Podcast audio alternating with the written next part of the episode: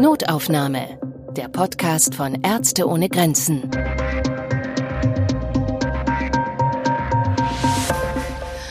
Herzlich willkommen, liebe HörerInnen, zu Notaufnahme, dem Podcast von Ärzte ohne Grenzen. Mein Name ist Anna Dushime, ich bin Journalistin und Podcasterin. Und ich bin Christian Katzer und arbeite im Büro von Ärzte ohne Grenzen in Berlin. In diesem Podcast wollen wir mit Menschen sprechen, die für Ärzte ohne Grenzen auf der ganzen Welt im Einsatz sind. Sie unterstützen dort, wo die Gesundheit der Menschen besonders bedroht ist, weil zum Beispiel staatliche Gesundheitssysteme die Betroffenen nicht ausreichend versorgen können. Bei meiner Arbeit mit Ärzte ohne Grenzen habe ich viele Menschen getroffen mit sehr unterschiedlichen Motivationen ähm, und Gründen, warum sie für Ärzte ohne Grenzen arbeiten. Einige ähm, haben das relativ spontan gemacht. Ähm, viele haben sich viel Zeit in ihrem Leben genommen, um äh, mit Ärzte ohne Grenzen arbeiten zu können. Andere wussten das schon in ihrer Ausbildung. Eine davon ist Katharina von Goldacker, unser Gast heute. Hallo Katharina. Hallo Christian, hallo Anna. Katharina, du bist in der Zentralafrikanischen Republik äh, in deinem zweiten Einsatz. Wir wollen uns aber über deinen ersten Einsatz im Südsudan unterhalten.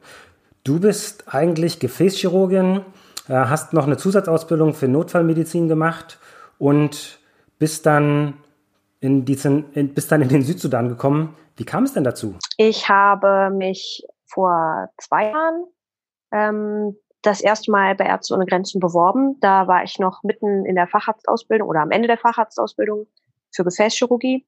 Und ähm, mir wurde dann empfohlen, noch Notfallmedizin ein bisschen zu, ja, äh, als Schwerpunkt dazu zu nehmen, also noch eine Zusatzweiterbildung äh, ähm, in Notfallmedizin äh, durchzuführen, ähm, weil eben in den, in den Einsätzen für Ärzte ohne Grenzen sehr viel Notfallmedizin ähm, gefragt ist.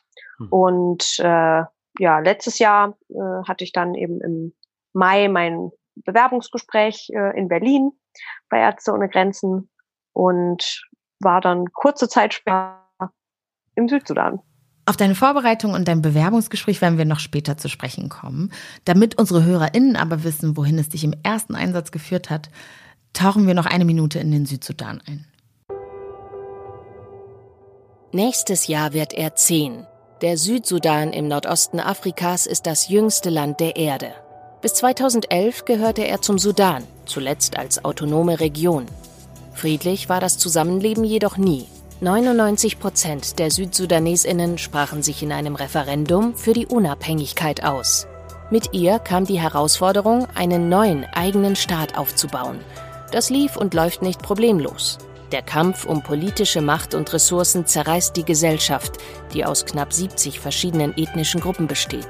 Der immer wiederkehrende Konflikt zwischen den zwei größten Gruppen, Dinka und Nuer, hat das Land lange nicht zur Ruhe kommen lassen. Ein Drittel der Bevölkerung von ehemals 12 Millionen ist geflohen, auch vor Dürren und Überflutungen. 2017 wurde durch die Vereinten Nationen eine Hungersnot ausgerufen. Derzeit ist sie auf den Status Notsituation zurückgestuft. Der Hunger bleibt.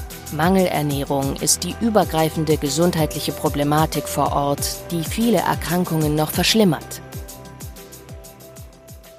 Wir haben es ja gerade gehört, eine Million Kinder sind äh, im Südsudan nach Schätzung der Vereinten Nationen mangelernährt. Ich frage mich, wie es sich anfühlt, wenn man da so vor Ort ist, wohl wissend, man kommt aus Deutschland, wo die meisten von uns Lebensmittel an jeder Ecke finden. Was passiert da mit dir? Es war für mich ein, ein Schock. Also ein, ich weiß nicht, man sagt ja immer Kulturschock, aber ich weiß noch, als ich das erste Mal da durch das Krankenhaus lief ähm, und an der mangelernährten Station vorbeikam, sind mir Tränen in die Augen gestiegen, weil das wirklich ist wie in den, in den schlimmsten mh, hm, Spendenaufrufen, die man vielleicht noch äh, aus, ja, aus den letzten Jahren oder Jahrzehnten kennt. Ähm, wirklich ausgemergelte, abgemagerte kleine Würmchen, die ähm, ja apathisch in die Gegend starren und man kann es einfach nicht fassen, dass sowas in einer Welt, die ja genug Nahrungsmittel produziert, ähm, mhm ja, dass sowas vorkommen kann, dass sowas existiert. Die Bilder, die du gerade angesprochen hast, die kennen wir alle. Aber ich frage mich so als, ähm, als Laie, ich arbeite ja nicht für Ärzte ohne Grenzen und ich habe nicht Medizin studiert. Ähm, ich frage mich wirklich, was passiert eigentlich im Körper? Also gerade bei Kindern, wenn man von Mangelernährung spricht. Was bedeutet das für die Entwicklung? Ja, während der Entwicklung von Kindern ähm, sind, sind äh, die Nährstoffe natürlich die, die wichtigsten Bausteine für, für alles von den Abwehrkräften bis zu der Entwicklung von Organen wie dem Gehirn. Ähm, das mhm. heißt, diese Kinder, die ja von Anfang an quasi zu wenig Nährstoffe erhalten, haben gar nicht die Chance, ihre Entwicklung normal ja, durch, durchzulaufen. Man sieht oft bei chronischer Mangelernährung, dass die Kinder eben sehr klein bleiben, ähm, sehr, ja, sehr, sehr schwach und, und auch eben geistig nicht sich voll äh, entwickeln können. Ähm, in akuten Mangelernährungszuständen ähm, kommt es kommt es oft äh, zu diesem diesem klassischen Bild des des Hungerbauches, also dass Wassereinlagerungen im ganzen Körper sich ausbilden. Das ist eben vor allen Dingen Proteinmangel ähm, und viele der ähm, ja der molekularen äh, Funktionsweisen, also wie wie das entsteht, sind noch gar nicht erforscht. Aber man man sieht eben vor allem, dass dass diese Kinder ja in ihrer Entwicklung insgesamt komplett gehemmt sind und das, was eben dann oft tödlich endet, ist, dass die, die, die Abwehrkräfte eben so geschwächt sind. Das heißt, die kleinste zusätzliche Erkrankung, sei es äh, Malaria oder Lungenentzündung, ähm, all diese Sachen, die hier ja, also in allen ähm, oder in, in vielen Gebieten hier in, in zentralen Afrika eben so, so häufig sind, ähm, ja, dass diese kleinen Erkrankungen dann eben schnell zum Tode führen, weil die Kinder dem nichts entgegenzusetzen haben. Und was macht ihr dann speziell ähm, in, in diesen Behandlungsstationen? Ja, die Kinder, die bei uns aufgenommen werden, ähm, werden sehr, sehr vorsichtig aufgepäppelt. Das heißt, man fängt an wirklich mit, mit Milch, mit einer spezial, speziellen, ähm, äh, ja, speziell zusammengesetzten ähm, Milch, ähm, fängt man an, die zu ernähren. Manchmal muss das über eine Magensonde, ähm, also mit einem kleinen Schlauch direkt in den Magen ähm, geschehen, weil die Kinder zu schwach sind, um zu trinken. Manchmal gibt man ihnen eben Becher oder Löffelweise diese Milch. Ähm, und das muss man ganz, ganz vorsichtig aufbauen. Ne? Man behandelt dann gleichzeitig eben auch Infektionskrankheiten oder ähm, wenn die Kinder sehr viel Durchfall haben oder anders viel Wasser verlieren, dann gibt man zusätzlich noch elektrolytreiche ähm, Flüssigkeiten.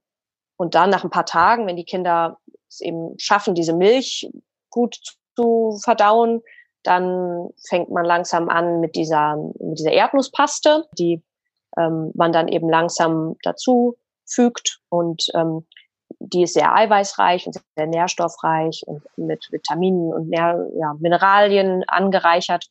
Und die gibt man eben dann ähm, über, ja, über Wochen und, und Monate, damit die Kinder eben wieder sich ja, erholen können, wieder aufholen können in ihrer Entwicklung. Und gleichzeitig werden eben ja, manchmal zugrunde liegende Erkrankungen wie Tuberkulose oder, oder HIV mitbehandelt. Mhm. Ähm, und manchmal eben, ja, werden, werden Sachen wie Malaria und Lungenentzündung eben auskuriert. Wie alt sind denn die Kinder, die da in der Regel aufgenommen werden? Ja, das kann von wirklich kleinen Babys ähm, an, anfangen bis, bis hin zu, ja, die normalen Mangelernährungsprogramme ähm, gehen bis fünf Jahre.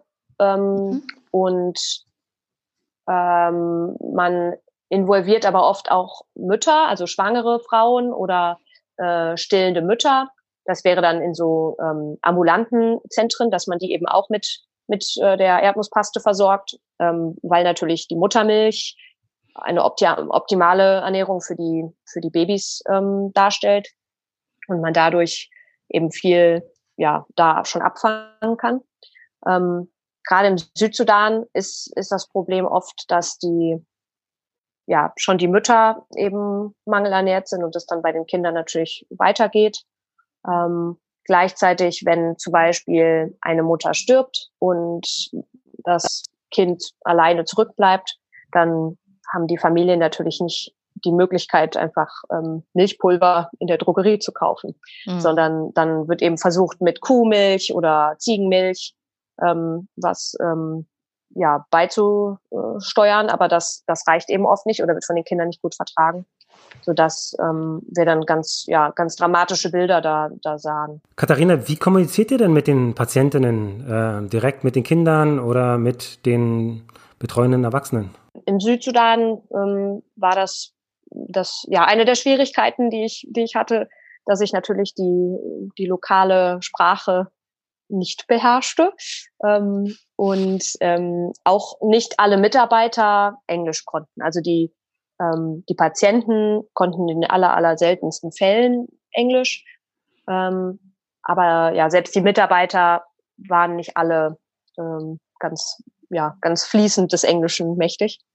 Ähm, also man brauchte immer mindestens einen Übersetzer und ähm, das machte natürlich macht natürlich viele Situationen schwierig, ne? wenn man wenn man sowieso schon ein, ja, schwierige Gespräche führen muss, dann eben noch da eine, ja, eine ganze Person zwischengeschaltet ist, die übersetzt. Aber andererseits mhm. ähm, hat man im direkten Patientenkontakt und gerade mit Kindern ähm, kommuniziert man ja oft auch alleine über, über Körpersprache, über Gesichter, über kleine Gesten. Ähm, und äh, ich, man hat man hat viel, also ich habe oft mit den Kindern einfach äh, gesprochen, obwohl ich wusste, dass sie mich nicht verstehen, aber alleine durch den, den Tonfall, durch, durch meine Mimik, meine Gesten, ähm, konnte man natürlich Sachen rüberbringen und Vertrauen gewinnen und, und ähm, das hat viel ausgemacht. Wie gesagt, ich bin totaler Laie. Also ich habe Schwierigkeiten, mir das vorzustellen. Wenn du so den ganzen Tag im Einsatz warst, du bist weit weg von zu Hause. Wie, jetzt so ganz lapidar gesagt, wie kommt man da wieder runter? Also wie kann ich mir deinen Feierabend vorstellen?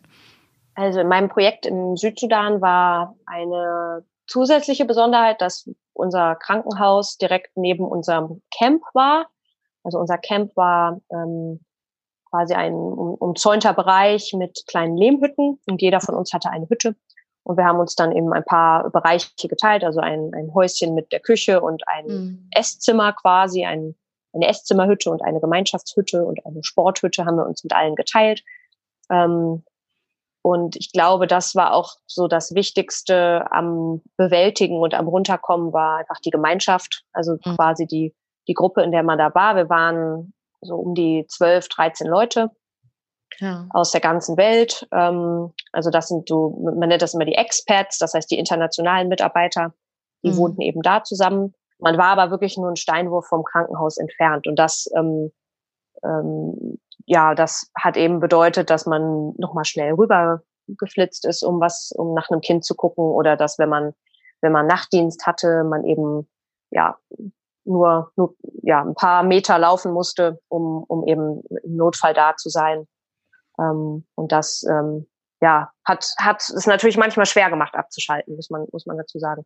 Aber in der Gemeinschaft mit den anderen ähm, ja, wenn man Probleme hatte, wenn man Sorgen hatte, man hatte immer jemand zum Reden. Es kam immer jemand und hat gefragt, ist alles in Ordnung? Willst du drüber reden? Oder ähm, wollen wir ein bisschen Yoga machen? Wollen wir, äh, wollen wir was kochen? Also man hatte, man hatte immer Ablenkung und Gemeinschaft und das, das war für mich sehr, sehr schön und sehr, sehr wichtig.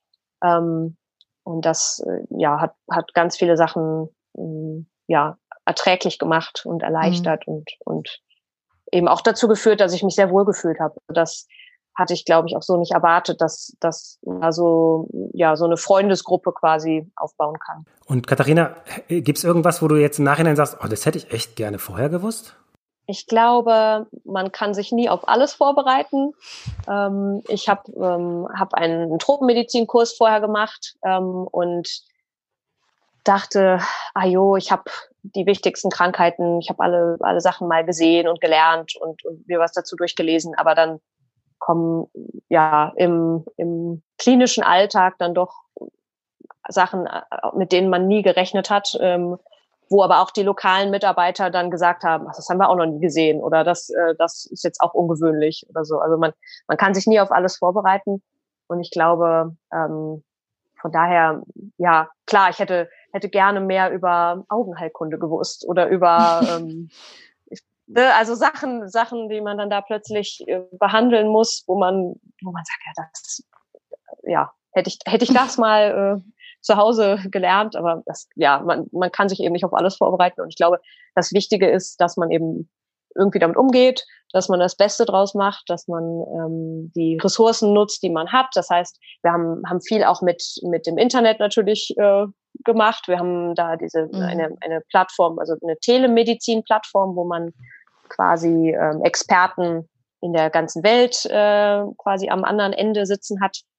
Ähm, das heißt, wenn wir einen Ultraschall gemacht haben und was gefunden haben, was wir uns nicht erklären konnten, dann haben wir ein Video davon eben ähm, ja mit mit Radiologen, also mit Fachärzten ähm, geteilt, die vielleicht in Kanada saßen oder in Amsterdam und die haben uns dann eben da ja hilfreiche Tipps zugegeben. Und ähm, ja, also ich glaube, wenn man wenn man das nutzt, was man vor Ort hat, dann kann man ganz viele Probleme auch irgendwie lösen oder zumindest verbessern. Ähm, und das, das war auf jeden Fall sehr hilfreich. Okay, da muss ich nachfragen. Du hast recht, man kann sich nicht auf alles vorbereiten. Aber du hast ja gerade von dem Tropenmedizinkurs zum Beispiel gesprochen. Wie kann ich mir so eine Vorbereitung ganz konkret vorstellen? Also, weiß ich nicht, gibt es zum Beispiel einen zentralen Ort in Europa, wo alle, die zum Team gehören, erst einmal hinkommen und vorbereitet werden? Oder also wie kann ich mir das ganz konkret vorstellen? Ärzte ohne Grenzen äh, empfiehlt oder ja wünscht sich von allen medizinischen Mitarbeitern natürlich diesen Tropenkurs als Vorbereitung und da ist der, den ich gemacht habe in Tübingen, der, der auch empfohlen wird, ähm, ist ein einmonatiger Kurs, ähm, sehr, sehr intensiv, sehr, sehr spannend ähm, und wirklich sehr hilfreich. Es gibt auch welche in, in England und ja, auch sicherlich noch in anderen Ländern, aber das ist der, den Ärzte ohne Grenzen eben empfiehlt. Mhm. Ähm, zusätzlich gibt es ähm, eigentlich ein Vorbereitungswochenende, was ähm, in regelmäßigen Abständen in Bonn stattfindet von Ärzte ohne Grenzen aus. Mhm. Da habe ich es aber nicht hingeschafft, weil meine Abreise eben ähm, dann sehr schnell ging und ich quasi zehn Tage oder zwei Wochen nach dem Bewerbungsgespräch und zehn Tage nach meiner ja, Zusage zum Projekt ähm, eben schon unterwegs war. Mhm. Ähm, das ist dann also ausgefallen. Das wäre ähm, glaube ich, sehr schön gewesen, um einfach ähm, ja, Leute kennenzulernen, um Kontakte zu knüpfen und um eben nochmal alles über Ärzte ohne Grenzen äh, zu lernen. Ich hatte mich schon in den Jahren davor animiert und war, war bei ganz vielen ähm, Vorträgen, die in ähm, ja, die in meinem Krankenhaus, in meiner Uni damals noch ähm, eben äh, ja, stattfanden, ähm, weil Ärzte ohne Grenzen eben versucht, Mitarbeiterberichte quasi wirklich äh, einem nahezulegen. Und das ähm, fand ich sehr spannend, immer mehr mir das anzuhören. Und da, dadurch hatte ich, hatte ich mich zumindest ein bisschen schon ja, vorbereitet oder eingestimmt.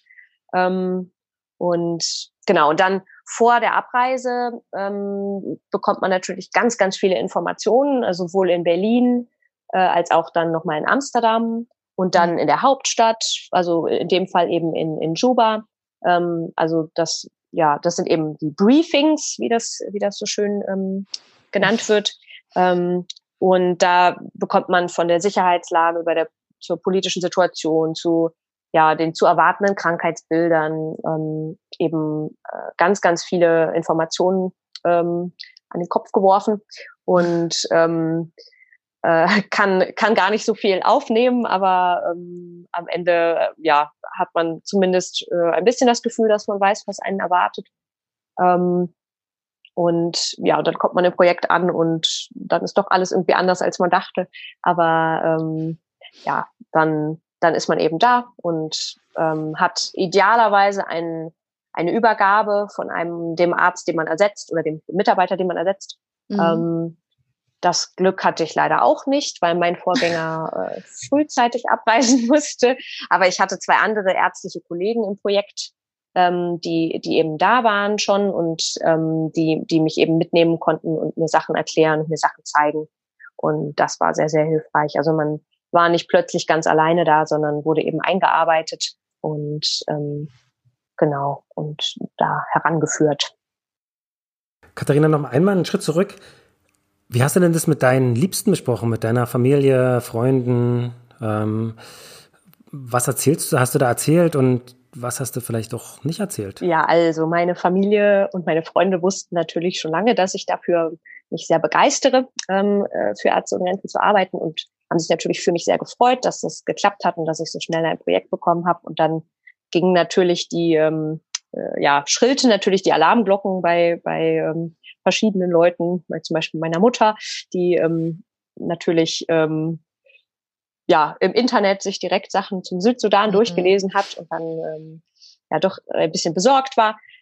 Gut, ich habe das immer ja relativiert äh, damit, dass es ja nirgendwo auf der Welt sicher ist, äh, wenn man wenn man ehrlich ist. Also genauso gut kann in in Köln oder Amsterdam irgendwas passieren. Mhm. Ähm, klar, hier ist natürlich in den Projekten ist man natürlich in einer in einer Situation, wo ähm, ja, mehr Vorsicht geboten ist. Aber Ärzte ohne Grenzen ist da wirklich sehr vorsichtig und sehr zurückhaltend, was sehr viele Dinge angeht. Und es gibt immer sehr, sehr viele ähm, Sicherheitsbeschränkungen und Einschränkungen im Alltag, ähm, um eben das Risiko möglichst gering zu halten.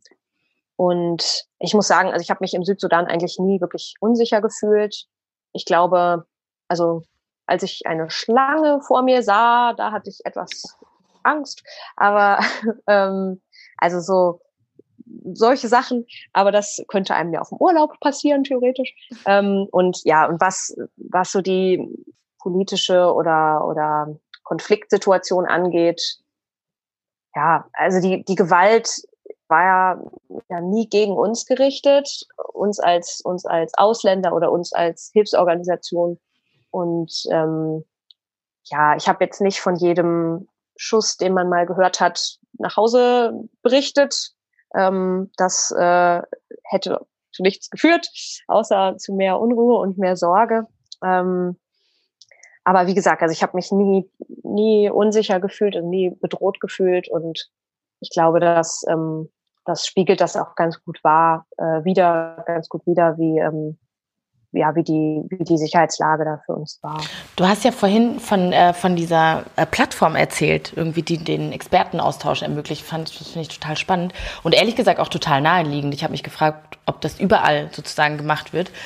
Ähm, aber das, das führt mich so ein bisschen zu den Gedanken, den ich hatte. Gibt es denn da irgendwie Parallelen vor Ort, wenn du das mit Deutschland vergleichst? Oder gibt es irgendwie oder irgendwas, was so besonders, ähm, ja, dich besonders herausgefordert hat, weil das eben so ganz, ganz anders ist? Oder sind sich vielleicht viele Dinge viel ähnlicher, als, als wir hier annehmen?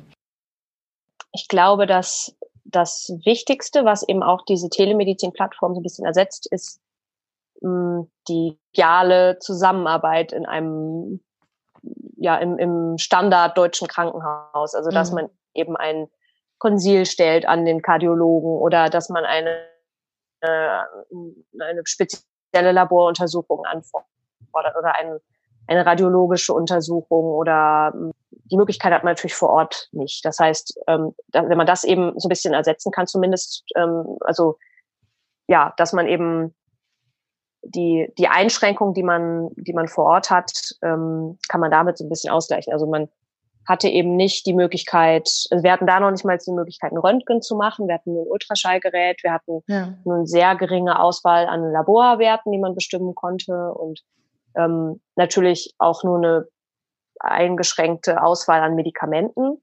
Mhm. Ähm, ähm, wir hatten keinen OP, also wir konnten keine, keine Operationen durchführen. Ja, wenn wir jemanden hatten, der eine Operation brauchte, dann mussten wir da ähm, mit etwas Vorlauf einen, einen Krankentransport per Flugzeug ähm, in das ähm, Ärzte- und ganzen Krankenhaus, was eine Flugstunde entfernt war, organisieren. Mhm. Ähm, und das ging auch nur dann, wenn die Landebahn nicht gerade überflutet war oder das Wetter eben anders irgendwie nicht, nicht hilfreich war. Und ähm, ja, dementsprechend, also man war, war natürlich sehr, sehr eingeschränkt. Mhm. Ähm, Gleichzeitig hat man aber wie in einem deutschen Krankenhaus ja die komplette Bandbreite an Erkrankungen. Das heißt, abgesehen von den ganz klassischen tropischen Krankheiten, die man sich so vorher vorgestellt hat, wie mhm. Malaria oder ähm, weiß ich nicht, Bandwürmer, ähm, irgendwelche Durchfallerkrankungen, ähm, sowas. Abgesehen davon hat man auch Leute, die mit Rückenschmerzen kommen oder die Halsschmerzen haben oder ne, also irgendwie ganz ähm, ganz banale ähm, ja. Erkrankungen oder oder Probleme und ähm, oder eben oder eben ähm, weitaus schlimmere Sachen wie wie ähm, Nierenversagen oder Leberversagen oder Herzversagen, ja. wo wir da dann an unsere Grenzen gestoßen sind, weil da konnte man maximal mit ein paar Medikamenten das vielleicht ein bisschen lindern, aber dass man jetzt irgendwie eine Dialyse, also eine, eine Nierenersatztherapie irgendwie hätte durchführen können, das war einfach nicht möglich. Das heißt, das, das ähm, war da natürlich zum Teil sehr, sehr schwer ähm, zu, zu, ja, zu ertragen. Dass man da vielleicht junge Menschen hatte, die, die aus irgendeinem Grund eben sehr, sehr schlimm krank waren und man konnte nichts machen. Also man hatte keine Möglichkeit, ähm, da irgendwas zu, zu machen. Und selbst unsere Intensivstation ähm, war im Prinzip einfach eine Station mit etwas mehr Pflegepersonal und etwas engerer Betreuung. Und ähm, ja. ja, man konnte Sau Sauerstoff zusätzlich geben, aber man konnte keine Beatmung durchführen. Also ähm, man konnte, ja, man konnte einfach nur ein bisschen intensiver betreuen, nicht wie geht man denn damit um, wenn man so merkt, dass man an seine Grenzen kommt? Also ich will es nicht Ohnmacht nennen, das finde ich ein bisschen dramatisch, aber wenn man so merkt, da gibt es nicht so viel, was man ausrichten kann. Ich stelle mir das irgendwie unheimlich äh, frustrierend vor oder dass man auf jeden Fall irgendwie, ja, also ich frage mich, was, was für Gefühle gehen so durch deinen Kopf, wie gehst du damit um und gibt es vielleicht irgendwie so eine besondere Situation, an der du dich erinnern kannst, die dir eben besonders in Erinnerung geblieben ist, aus, aus welchen Gründen auch immer? Mhm. Also man hat immer mal wieder eben ein Fall, wo man einfach denkt, ach Mensch, so, das würde jetzt in Deutschland, würde man das und das machen und dann wäre das Problem behoben oder man würde zumindest ähm, was anderes versuchen und, und oder eine, weiß ich nicht, eine Lebertransplantation durchführen und dann könnte dieser junge Mann weiterleben und hier wird er eben sterben. Ähm, gleichzeitig hatte man aber auch dann wieder zehn Fälle, wo man wirklich sehr, sehr schlimm kranke Menschen hatte, denen man einfach mit der richtigen Diagnose und der richtigen Therapie innerhalb von wenigen Tagen so helfen konnte. Also Babys mit Lungenentzündung. Also ich habe in meinem Leben vorher noch nie so eine schlimme Lungenentzündung gehört, wie da an meinem dritten Tag. Also wo man wirklich quasi selbst ohne Stethoskop schon das Rasseln über den Lungen hörte mhm. ähm, und dass das Kind wirklich röchelnd vor einem saß und man hat ähm, einen Zugang gelegt und angefangen mit, mit einem Antibiotikum und nach zwei Tagen war das Kind quasi, also konnte man auf Tabletten umstellen und das Kind ne, bald nach Hause lassen. Und ja. ähm, das, ähm, ja, das hat dann natürlich wieder ganz viel äh, wettgemacht. Und ähm, gerade auf der mangelernährten Station ähm, war das eben sehr, sehr eindrücklich, wenn diese Kinder da wirklich ähm, wie kleine kleine Gerippe an, eingeliefert wurden und, und ganz apathisch nur da lagen und, und langsam, ähm, ja, also quasi nichts, nichts gemacht haben und einfach nur da lagen. Ähm, und man dann nach ein paar Tagen und, und Wochen wirklich alleine durch eben diese zusätzliche Ernährung und die vielleicht Therapie von Grunderkrankungen ähm, eben sehen konnte, wie die aufblühten und wie die plötzlich reagierten und spielten mhm. und lachten und ähm, man wirklich einfach so einen Unterschied sehen konnte. Ja, das hat einfach so viel ausgemacht irgendwie im Alltag. Und, und wenn man mal, ja, wenn man mal das Gefühl hatte, so, ach, macht das hier alles überhaupt Sinn, was wir machen, dann, dann ist man über die Kinderstation gegangen und hat eben, hat eben gesehen, ja, und, und hier kann man wirklich mit so geringen Mitteln so viel ausrichten, wie diese spezielle Erdnusspaste, die, ja, weiß ich nicht, für, für ein Kind ähm, einen Monat lang ähm, kostet das 22 Euro. Und wenn man sich vorstellt, man kann mit diesen 22 Euro dieses Kind retten, ähm, und was macht man zu Hause mit, mit 22 Euro? Man geht irgendwie essen oder ähm, macht äh, einen kleinen Einkauf. Und, und da ist es eben quasi lebensverändernd für, für ein Kind. Das, äh, ja, das hat mich einfach sehr, sehr beeindruckt. Katharina, du hast ja vorhin auch von dem Team gesprochen, äh, mit dem du vor Ort warst. Und ähm, weißt du, was ich mich frage, ist, du warst, du hast von Südsudan erzählt, wo du warst, und jetzt bist du in der Zentralafrikanischen Republik und das wird ja den anderen auch in deinem Team nicht anders äh, gehen. Und ich frage mich immer, wie haltet ihr, haltet ihr den Kontakt überhaupt? Und, und wenn ja, wie? Ähm, das Internet ist unser Freund. Ähm, ja, also mit, mit WhatsApp, mit, ähm, mit ähm, Skype, mit E-Mails ähm, klappt das überraschend gut. Das Internet ist eigentlich in den Projekten wirklich gut und ähm, ich, äh, ich versuche ja regelmäßig mit mit Freunden und Familie zu zu telefonieren. Ich habe mit meinen mit meiner meiner Mädelsklicke ähm, haben wir schön Videokonferenz und und so Sachen, dass man eben am Leben der anderen irgendwie teilhat. Ähm, wir ja wir, wir teilen Fotos. Ähm, also ja, was mit dem Internet mittlerweile alles möglich ist, ist eben enorm. Gleichzeitig ja. habe ich jetzt auch noch Kontakt mit meinen Freunden aus dem aus dem Südsudan, aus dem alten Projekt. Also das ist natürlich ja auch äh, super spannend und super super gut. Also die eine ist mittlerweile also eine amerikanische Ingenieurin, die die für Wasser und und Hygiene und und Abwasser und so äh, zuständig war im Südsudan. Die ist jetzt in äh, in New York in einem Corona-Projekt gerade tätig. Also quasi ähm, eine ganz ganz anderes Projekt und eine ganz ganz ja. andere Welt. Aber ja, so bleibt man eben im Kontakt und ähm, tauscht sich aus. Und genau. Und das ist eben ja sehr, sehr wertvoll.